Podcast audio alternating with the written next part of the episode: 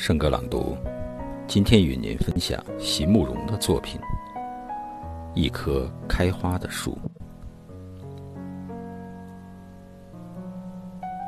如何让你遇见我，在我最美丽的时刻？为这，我已在佛前求了五百年。求佛让我们结一段尘缘。佛于是把我化作一棵树，长在你必经的路旁。阳光下，慎重的开满了花，朵朵都是我前世的盼望。当你走近。